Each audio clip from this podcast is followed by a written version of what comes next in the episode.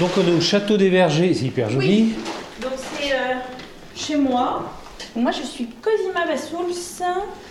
Euh, j'ai repris le château des Vergers en 2018. Donc c'était domaine familial et moi je me suis installée ici euh, à la suite de mes études d'ingénieur en agronomie. Voilà. Donc,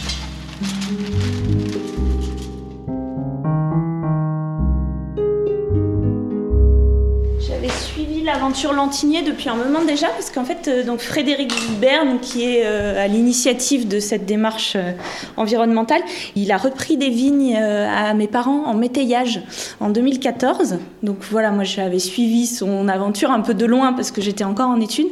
Mais moi, en tout cas, c'est vraiment ça qui m'a donné envie de m'installer en plus. Ouais. De se dire qu'il y avait vraiment une démarche collective, que j'allais pas être toute seule à m'installer et à me dépatouiller avec tout ça. Donc c'est compliqué de se dire qu'on fait du bio tout seul. C'est une démarche individuelle, bien sûr, mais de se dire que les autres autour de nous vont dans le même sens et que euh, on va plus vite en fait, li- limite, parce que du coup notre voisin euh, il a une autre configuration de vigne et du coup il va essayer autre chose. Nous on en a peut-être une qui va ressembler à ça à un autre endroit dans l'Antigné, donc au final ça nous permet d'aller beaucoup plus vite. On échange beaucoup beaucoup sur ce qu'on fait. Et ça, c'est c'est chouette parce qu'il n'y avait pas forcément, euh, il n'y a pas toujours eu cette entente-là euh, entre vignerons. Dans le groupe, il y en a qui sont déjà euh, au palier le plus haut de notre charte. Il y en a d'autres qui ne le sont pas encore. Donc moi, je gère un petit peu l'adaptation à notre cahier des charges. Ceux qui ont des problématiques, on essaye de faire des journées d'échange sur quelles pratiques on utilise et tout ça pour que tout le monde puisse avoir accès à comment on a fait pour se passer des, des, tous les pesticides de, de synthèse. Voilà. Majoritairement, on est tous, euh, euh, comme dit Coco, là, on a, on a un groupe véritablement de, de base, donc le cœur de l'association. On est une petite dizaine et chacun avec des rôles euh, répartis, définis. Donc il y a Anaïs aussi qui, euh, qui va s'installer cette année sur l'Antigné, qui rachète des parcelles et tout. Elle s'occupe vraiment de la mise en, en liaison avec l'organisme certificateur, donc elle s'occupe de ça. Tu as un autre gars qui est plus sur le site internet, un autre gars qui va plus être sur le travail du sol, qu'est-ce que l'on met en place? Et justement faire venir bah, ceux qui sont déjà en place, bah, venez nous montrer un peu ce que vous savez faire et puis faire intervenir des gens de l'extérieur aussi, notamment il y a Alain Canet qui est venu, il y a Marceau Brandarias, tu vois, sur la taille douce. Enfin voilà, il y a de l'agroforesterie qui se met dans le milieu aussi. En fait, c'est plus simplement une démarche juste bio, mais c'est une démarche environnementale, euh, agroécologie, agroforesterie. Moi, par exemple, j'ai mis en place la taille douce déjà depuis l'année dernière. Euh, Sébastien, lui, il est euh, sur la biodynamie, alors que moi, pas du tout. Donc, c'est aussi d'échanger entre nous. Bah, du coup, toi, comment tu fais ça? Est-ce que, du coup, ça m'intéresserait vraiment sur mon domaine? Parce que je m'y suis pas encore penchée vraiment. On essaye aussi d'avoir des commissions vraiment euh, de surveillance du vignoble. euh, notamment au niveau de nos maturités, on met en place euh, des choses en commun pour euh, aller un peu plus loin sur la qualité et la santé de notre vignoble. On a un autre copain, Cédric Le Carreux, qui fait partie de l'assaut aussi, qui est pareil, qui est en biodynamie, mais qui est déjà un peu plus avancé que ce que je fais moi. Et, et lui, il a une grosse expérience de tout ce qui est dégustation.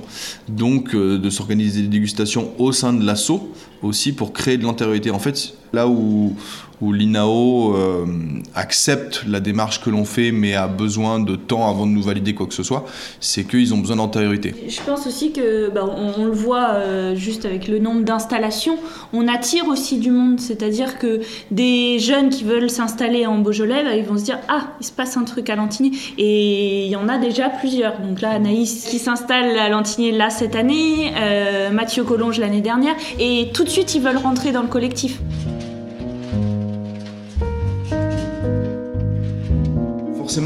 C'est très clivant et les. Et les, ce que, enfin, les anciens, ils sont pas tellement anciens parce que ceux qui ont une cinquantaine, soixantaine d'années, si tu veux, ils ont toujours connu justement ce phénomène de la chimie. Il faut aller une génération au-dessus pour retrouver quelque chose qui ressemble un peu plus à ce que nous, jeunes générations, essayons de faire ici. Donc tu as une génération dans le milieu qui avait eu la main mise sur, sur tout le vignoble et forcément bah, ça, les, ça les fait couiner quoi, quand, tu, quand ils voient ces jeunes et ah mais vous allez reprendre le cheval mais vous êtes vraiment des arriérés et je sais pas quoi.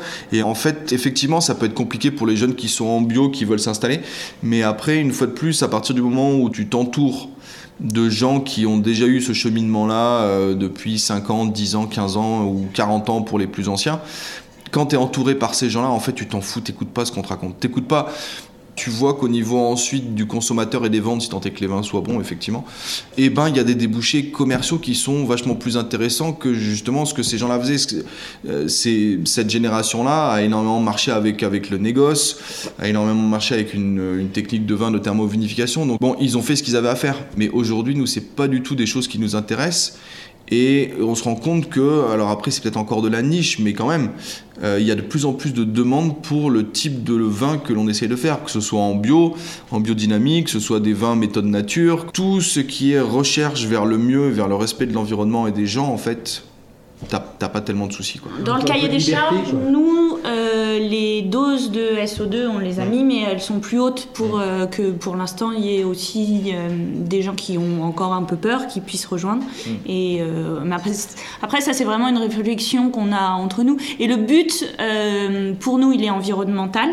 vraiment, ça, on l'a tous en commun. Mm. Après, sur les vins, c'est aussi qu'on puisse faire la variété de vins qu'on veut. C'est les vins du vigneron on a la même démarche au niveau environnemental dans la vigne. Après, dans les vins, on essaye de mettre un cadre.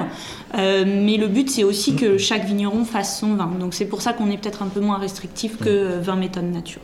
Le cahier des charges a évolué depuis euh, C'est toujours sensiblement le même. On a toujours euh, bah, ces trois paliers. Aujourd'hui, on est au deuxième palier, donc on n'a plus les, engrais chimiques à la vigne et on n'a plus non plus les produits phytosanitaires, notamment les CMR et toutes ces choses-là. on conserve pour l'instant le troisième palier, c'est 2023 et c'est là où on bannira complètement tout ce qui est pesticides, insecticides de synthèse. Comme dit Cosima juste avant, c'est vraiment pour suivre le mode de pensée de la conversion en agriculture biologique. En agriculture biologique, tu as trois ans de conversion, quatrième année, tu es certifié. Là, c'est un peu la même idée aussi, c'est pour permettre aux jeunes qui s'installent ou même à des gens qui sont déjà installés d'y aller par étapes.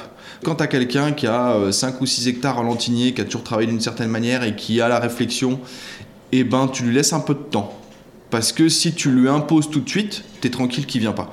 Et l'idée quand même de ce, de ce groupe, c'est le côté collectif.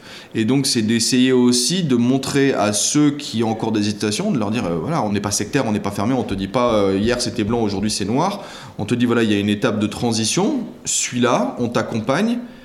Et rejoins-nous quoi. Il y a pas mal de gens à l'extérieur de la démarche qui disent ah ben ils veulent devenir le 11e cru du Beaujolais et tout et nous au point de vue de l'image on se demande si c'est judicieux ou pas d'en être là parce que si tu veux, une fois de plus, il y a déjà ces 10 crus qui existent, plus avec les deux autres appellations euh, Beaujolais et Beaujolais Village. Et donc les gens, quand ils résument ce que l'on essaye de faire au fait que l'on essaye d'obtenir une onzième euh, définition en cru, eh ben on trouve que c'est assez réducteur comme, euh, manière de voir les choses et je ne sais pas si c'est véritablement ce vers quoi on est engagé. Donc ce vers quoi nous on a plus envie de, s'engager, c'est plus toute cette démarche environnementale, c'est ce collectif et c'est de dire bah ouais on veut faire quelque chose de spécifique et de particulier à l'Antigné. Après, on n'a pas forcément envie d'être mis dans cette case de dire ah, vous allez être le 11e cru. Il y a des personnes qui sont extérieures à la démarche, qui vinifient des lantiniers, qui vont continuer à pouvoir appeler leur cuvée des Beaujolais lantiniers. Nous, on pourra appeler notre Beaujolais Lantigné aussi, mais on aura en plus ce macaron vigneron et terroir de Lantigné qui nous définira au sein de cette association-là. Donc, si tu veux, je pense que c'est là aussi où il y a quelque chose de différent par rapport à l'appellation de cru. Quoi. Nous, n'est pas, c'est pas juste une aire géographique. Quoi. Et puis, c'est vraiment de dire euh, les appellations aujourd'hui 2021, c'est pas normal qu'il n'y ait pas dans les cahiers des charges une ligne sur l'environnement. Donc nous, notre charte, elle est basée là-dessus. C'est l'environnement en premier. Donc c'est un cahier des charges d'appellation. Il y a d'autres choses qui sont prises en compte dedans, mais il y a l'environnement en haut.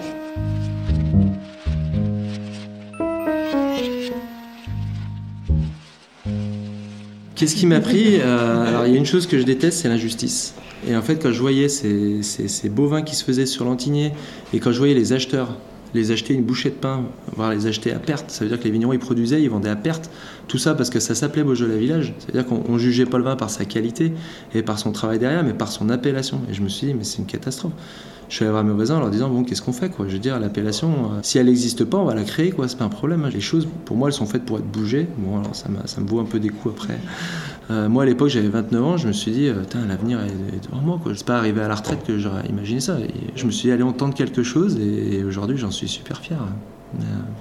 Euh, belle équipe. Aujourd'hui, on est source de propositions avec un cahier des charges exigeant, où, comme le dit très bien Cosima, on prend en compte l'environnement. Notre terre, c'est notre outil de travail, et, et, on est une génération en fait où on reprend des terres qui ont été un peu peut-être malmenées Et l'idée, c'est de, développer une agriculture vraiment durable, où on peut installer des jeunes. Aujourd'hui, on voit que sur l'Antilles, on installe des jeunes parce que ces jeunes qui arrivent, ils se disent plus, bah, c'est foutu, de toute façon, ça sert à rien qu'on s'installe ici, les terres ont été pillées, c'est plus la peine.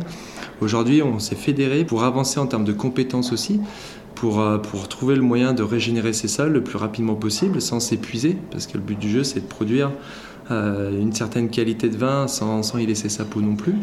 Euh, je pense que chaque producteur mérite aussi de vivre de son métier correctement. Aujourd'hui, on voit beaucoup d'agriculteurs en France qui gagnent moins de 350 euros par mois, et moi je trouve ça inadmissible. Ce projet Lantinier, c'était à la fois une envie professionnelle, mais aussi un projet euh, familiale aussi. C'est pour ça qu'on est une grande famille aussi à Lantigny avec des personnes engagées vraiment pour une agriculture durable.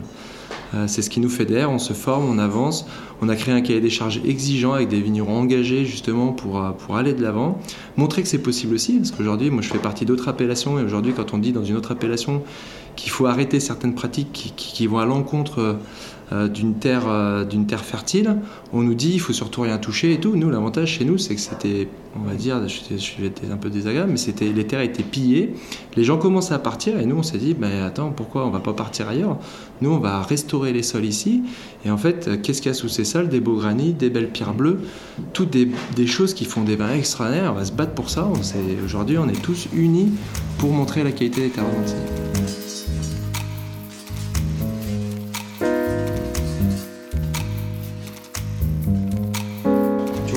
rapport à ce que tu, ce que tu la question que tu posais tout à l'heure par rapport à l'appellation, l'appellation aujourd'hui Beaujolais-Lantigné, si tu veux, euh, c'est quelque chose qu'il est possible de revendiquer déjà depuis un paquet d'années. C'est juste que pas grand monde le faisait. En fait, si tu veux, sur tous les Beaujolais villages, les gens ont toujours été en droit de se réclamer au lieu de, remplacer le mot village par le nom actuel du village. Donc tu pouvais avoir des Beaujolais quinciers, des Beaujolais cerciers, et à Lantigné, il y en a toujours eu quelques-uns qui l'ont fait, des Beaujolais Lantigné. Et nous aujourd'hui, ben, on essaie de remettre ça au goût du jour aussi. Donc tous aujourd'hui, toutes nos cuvées sont estampillés Beaujolais-Lantigné. C'est plus juste un Beaujolais village perdu au milieu de tous les autres. On n'a pas encore cette apposition du macaron, mais ça ne saurait tarder. Mais aujourd'hui, déjà, tous ceux qui font partie de la démarche, en fait, ça a été un des mots d'ordre aussi qu'on s'était dit, c'était de dire, bah, les gars, on fait partie de la démarche, mais on commence dès maintenant, avant même d'avoir cette certification euh, vigneron et terroir de Lantigné, on commence tous déjà par juste se réapproprier cette appellation-là, Beaujolais-Lantigny. En France, euh, le Beaujolais, ils étaient précurseurs en fait dans le côté Beaujolais plus nom de village pour, si les gens mettaient, euh, mettaient en avant leur village et que petit à petit ça crée une dynamique, ils passaient cru. Donc c'est une suite logique des choses de faire Beaujolais, Beaujolais village, Beaujolais Lantigné et cru Lantigné en fait. Et voir après même des premiers crus, des grands crus, pourquoi pas. C'est un peu la ligne qui a été construite par nos institutions. Aujourd'hui, nous, on suit simplement la ligne. En fait, euh, on a revendiqué des Beaujolais Lantigné et après, on s'est aperçu que quand l'appellation Beaujolais Village est née, en fait, elle était faite pour ça. Elle était faite pour des initiatives de gens qui mettaient en avant leur village euh, sur un territoire géographique pour après prétendre à mieux. Donc au final, aujourd'hui, on suit simplement le schéma. Alors après, ça embête beaucoup de gens aujourd'hui parce qu'au final, ils se disent Bah ouais, mais 10 crus, euh, il n'y a peut-être pas de la place pour un 11e cru parce que nous, on n'a pas forcément envie de nous battre. Des gens qui sont sur des crus voisins et qui, nous voient comme une menace mm. parce qu'ils se disent Ah ouais, mais ça va faire un cru de plus. Nous, on était bien 10 crus. Comme ça, quand les 10 crus sont vendus, bah, nous, au moins, on sait qu'on n'a rien à faire et puis que ça se vend tout seul. C'est amusant parce qu'en fait, on découvre tout ça au travers de la démarche, on voit la réaction des gens. Nous qui arrivons vraiment dans un esprit bienveillant, en essayant simplement de, vivre notre métier, d'avoir un projet cohérent par rapport à notre vie familiale, on, découvre un peu tout ça. Donc, euh, donc c'est ce qui est génial. Si on n'avait pas monté cette démarche Chantigny, on n'aurait jamais vu tout ce qui se cache un peu derrière les AOC, la création des AOC, donc c'est une super aventure. Et puis ça, ça, crée, euh, ça, crée un peu des, frictions, comme disait Fred, avec, avec des villages voisins, avec, avec, des institutions, avec des choses comme ça. Ça peut créer des frictions, ça peut créer aussi, on met énormément forcément l'environnement au centre de notre projet, et donc les autres se sentent un peu merdeux en disant bah ouais mais nous aussi, mais ouais mais non, mais bon d'accord, mais vous vous le faites. Et donc ça, les, ça leur met un peu le nez dans le caca de se rendre compte que bah ouais peut-être que l'environnement ils l'ont un peu laissé de côté pour faire euh, pour faire du vin, pour vendre, pour faire cracher la vigne et puis pour envoyer du vin, mais que le côté environnemental a été un peu peut-être délaissé. Et au final, on se dit, bah, en même temps, c'est plutôt une bonne chose parce que ça remet en cause des pratiques qui durent depuis trop longtemps. Et en fait, cette prise de conscience-là, elle se fait maintenant de plus en plus. Alors, on n'est pas précurseur de ça. Hein. Il y a déjà des gens qui font le type d'agriculture que l'on essaie de mettre en place à l'Antillais, qui le font déjà depuis longtemps, mais sur d'autres villages du Beaujolais. Mais ils étaient un peu esselés. Ils étaient 3-4 comme ça, il n'y avait pas vraiment de, de cohésion entre eux et tout. Alors que là, nous, c'est la force du groupe. Et la force du groupe et, cette, euh, et ce côté locomotive, bah, du coup, les autres ils disent bah, Attends, bah, nous aussi, il y a des trucs à faire chez nous. Donc ça fait bouger un peu les lignes et ça, c'est intéressant.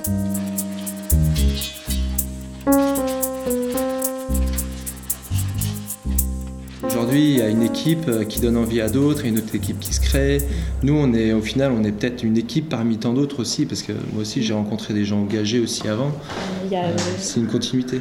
Faugère, ils sont sur un type un petit peu de la même façon, pas tout à fait. On a rencontré Nathalie Comet. C'était très intéressant de discuter avec elle pour voir les différences, les similitudes, parce qu'eux aussi, ils sont un groupe où ils essayent de bouger les lignes, pas exactement de la même façon que nous, mais euh, de, toujours avec un engagement euh, environnemental. Donc euh, voilà, c'est très intéressant pour nous d'échanger avec d'autres groupes aussi, de voir ben, comment ça se passe chez eux, et parce qu'on a des fois des, difficultés un peu similaires, notamment de l'extérieur, de la façon dont c'est perçu par le, reste des appellations. On voit bah, avec Faugère, avec Nathalie Comet, quand on s'était rencontrés, de, pour moi, c'est ce volet-là qui était super intéressant, de voir quelle avait été leur démarche, là où il y avait eu des écueils, comment ils les avaient évités ou pas. Après, on voit euh, une autre démarche aussi. Alors, je sais pas si c'est véritablement une, démarche en tant que telle, mais en, Corse, du côté de patrimoniaux, tu vois, ils ont passé tous ces hectares et qui sont tous, en bio maintenant. Il y a des petites poches comme ça de résistance qui se montent à droite à gauche et où justement non seulement c'est l'environnement, mais c'est le collectif pour l'environnement. Et donc ça, au sein de la viticulture, je pense pas qu'il y en ait tant. Après, j'imagine il y a plus peut-être des choses qui se sont faites au point de vue de l'agriculture ou le maraîchage ou des choses comme ça. Mais en, en viti, je pense que ouais, on, fait partie des, des, bons petits groupes quoi, et des groupes un peu un peu précurseurs. Donc euh, bah écoute. Euh, nous, on essaie de faire au mieux tous les jours. Et puis... Euh. On, est, plutôt optimiste hein, dans le groupe. Ah oui. Ouais, je, pense que c'est ce qui nous rapproche entre nous, même si on parle de cette diversité. Mais je pense qu'au fond, on a quand même tous la même idée, c'est qu'on fait un métier incroyable et qu'on y croit et qu'on a envie. Donc euh, c'est ça qui nous rapproche le plus, je pense. C'est aussi même pour nous au jour le jour. Quand on va dans les vignes, bah, c'est plus agréable euh, si on a un peu d'ombre parce qu'il y a un arbre et que c'est pas la lune euh, par terre et qu'on peut s'asseoir pour grignoter mm. dans l'herbe et qu'il y a des fleurs et que c'est plus sympa. Je veux dire, c'est notre, c'est notre outil de travail. Donc si on a un outil où il manque des vis, ça marche pas dans n'importe quel métier. Quoi. Donc nous, c'est pareil il faut qu'on ait un outil de travail euh, qui soit viable quoi, sur la durée. Et ça, ça demande une certaine compréhension de la nature. On peut pas, on peut pas rendre esclave la nature. Je veux dire, la nature, il faut, on, on, vit en communion avec elle et on se nourrit des uns et des autres. Il y a vraiment un échange, une, symbiose en fait entre les, entre les êtres vivants, parce qu'on fait partie de la nature. Il n'y a pas la nature et l'espèce humaine. Hein. On fait partie de la nature. Si on la comprend pas, elle va, produire de moins en moins et, ça va être problématique pour, euh, pour les personnes qui vont rester. Quoi. On ne peut pas la piller indéfiniment. On peut euh, voilà, la piller temporairement et la laisser se régénérer, mais si on fait que, que la piller, il y aura un bout à tout ça. Et, euh, moi, je ne veux pas être acteur de ça. Donc, c'est pour ça que tout cet engagement aussi, je pense qu'on voilà, on souhaite le meilleur pour nos enfants et, pour les autres enfants aussi, parce que voir des, des, gens mourir autour de chez soi, comme on a pu le voir il y, a quelques années en Beaujolais où euh, on voit des gens mettre fin à leur jour parce qu'ils n'arrivent plus à nourrir leur famille et tout. Moi perso, je, je peux plus l'accepter. Rien faire, c'est accepter ça. Je peux pas. Donc après, c'est des engagements aussi euh, personnels aussi.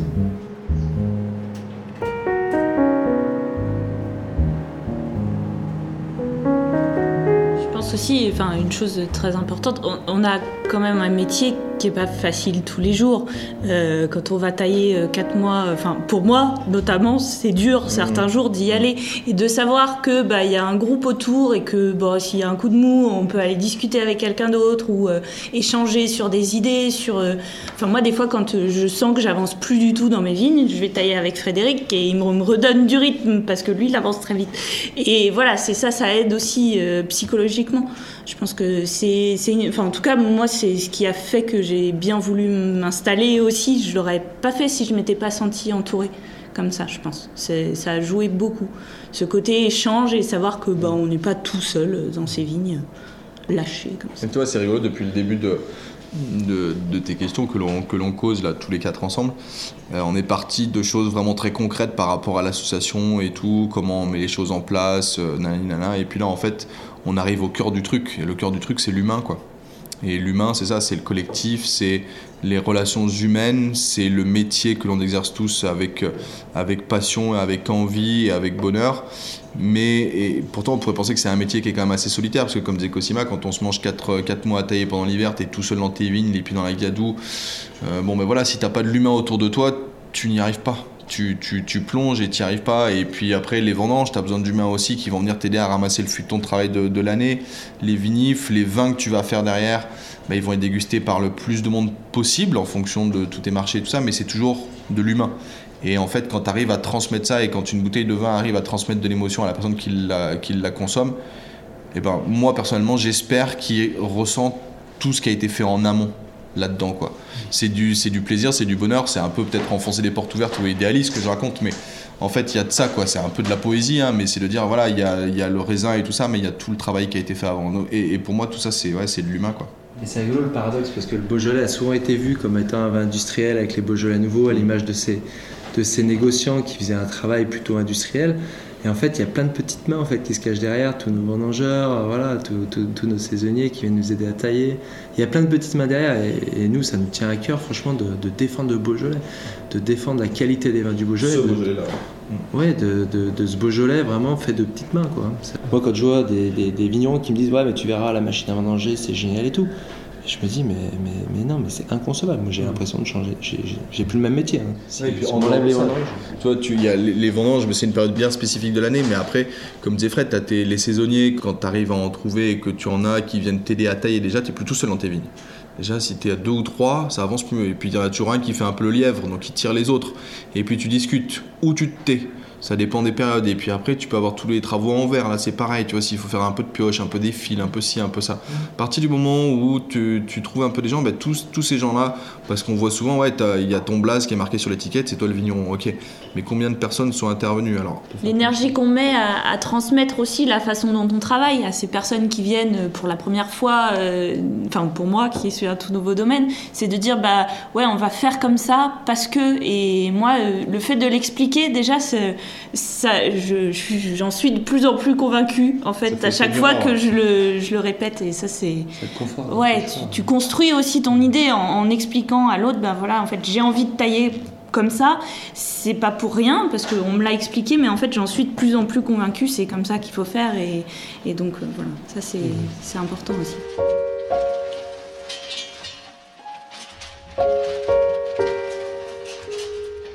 Je repense toujours à mon installation au final je me suis dit, vu les données, dans deux ans je suis mort. Et je suis encore là. Donc euh, voilà, quand on part avec rien au début, euh, si on n'a pas un grain de folie, euh, on démarre pas On a toujours peur. Moi, mon, installation aussi, euh, je pense que les, les comptables n'auraient pas misé de, de copecs sur euh, les prédictions qui avaient été faites, mais j'ai entouré Lantigné, en gros, puis c'est passé comme ça. Ils se sont dit, il y a d'autres fous qui l'ont fait. En gros, si vous êtes jeune, plein d'énergie, un peu fou, venez à Lantigny. Mettez l'antillé sur votre, Voilà. sur votre prévisionnel et c'est sur le bon. prévisionnel. Ah, mais vous êtes avec les fous là-bas, d'accord. Mais ça a l'air de marcher alors. Bon, Ouais. bah, du coup, c'est bon pour nous. Voilà, on est peut-être une équipe de fous, mais, mais, mais c'est dans 10 ans on va voir ce qui se passe, si on est fou ou si au final ça marche. quoi. C'est c'est le temps qui fait les choses après. Moi j'ai toujours dit, hein. nous on propose. Au du mal à personne, on propose un scénario qui est le nôtre et on s'engage, on travaille tous les jours pour ça. Et dans 10 ans, on verra si on est fou ou si euh, nos vignes sont magnifiques, si on fait des super vins, si euh, nos familles vivent correctement, c'est l'objectif. hein. On aura été fous ensemble et c'était Voilà. sympa pendant qu'on était fous, donc ça va.